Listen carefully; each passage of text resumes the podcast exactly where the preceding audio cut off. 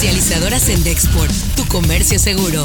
Presenta Notigape, el podcast La Mañanera. Se amplía el convenio con los hospitales privados. Ya no solo se va a atender a enfermos que tienen padecimientos distintos, no necesariamente enfermos de COVID.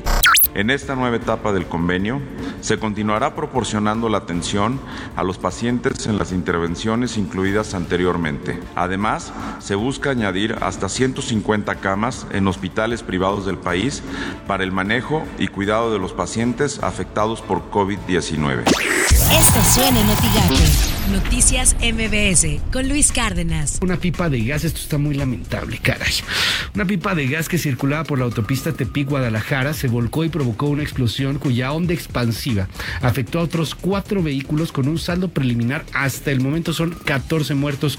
Probablemente vaya a subir la cifra por las mañanas con Ciro Gómez Leiva. 3 millones 600 mil personas dejaron la población o dejaron de ser población económicamente activa en México durante el tercer trimestre de 2020, el trimestre de julio, agosto, septiembre. Esto en comparación con el mismo lapso del año anterior. La tasa de desempleo aumentó 1.4%, pasando de 3.7 en el tercer trimestre de 2019 a 5.1 en este. Así las cosas en W Radio. Eh, la Fiscalía General de la República busca prender a Alejandro Vera Jiménez, ex rector de la Universidad Autónoma de Morelos, por el caso de delincuencia organizada y lavado de dinero de 77.8 millones de pesos de la estafa maestra. Eh, también se menciona a Rosario Robles, según documentos judiciales. Se ordenó la aprehensión de tres testigos colaboradores de la misma Fiscalía que ya habían declarado de investigación en contra de Rosario Robles. Dos de ellos ahora están prófugos de la justicia y uno en la cárcel.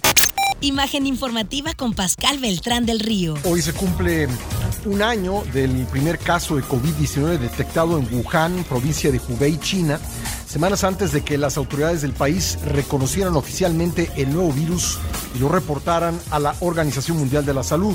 Editorial Notigape, con Martín Cifuentes. Datos publicados de encuestas en diversas partes de la República dejan entrever que a pesar de los pesares, y si se quiere, a pesar de los malos resultados que ha entregado la 4T, este partido, Morena, mantiene su fuerza electoral. Sin duda, sin duda la figura presidencial sigue pesando. López Obrador gravita en la órbita morenista y continúa siendo factor a la hora de las decisiones. Sus índices de aprobación, estemos de acuerdo o no, son positivos y ello sigue arrastrando consigo todo lo que tenga que ver con la marca Morena. Dicho de otro modo, y por lo que se ve, los candidatos que están por surgir para la elección de 2021 seguirán colgados de la imagen del presidente para su provecho y beneficio. El riesgo para Morena, al menos en Tamaulipas, es que su desorganización y sus divisiones le puede dar como resultado, al menos aquí, números negativos. Estas son las portadas del día de hoy. La prensa de Reynosa arden las calabazas, incendian 10.000 metros cuadrados de desechos tóxicos. La red de Altamira, venta de alcohol en línea crece conforme progresa el aislamiento. Periódico Contacto, productores sin recursos para comprar semilla. Excelsior, se agrava la crisis en municipios, no tendrán recursos para seguridad. El Heraldo de México, inundación inevitable afectó a 151 mil solo en Tabasco. El financiero pierde turismo casi 11 mil millones de pesos por COVID-19. Notigape, COVID, dengue e influenza, las tres amenazas de la temporada invernal. Así lo afirmó la jefa de la jurisdicción sanitaria número 4 en Reynosa, Gloria Leticia Doria Cobos. Los tres padecimientos tienen síntomas similares, entonces tenemos que aprender a hacer la diferencia entre uno y otro y puede darse el caso que se lleguen a presentar los dos, ¿verdad? Juntos. Lo que tienes que saber de Twitter.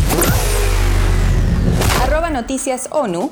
La OMS considera alentadores los resultados de las vacunas de Moderna y Pfizer contra el COVID-19, pero la distribución será complicada y limitada, al menos hasta mediados de 2021, con naciones que ya han hecho contratos bilaterales. Arroba el Mañana Rey.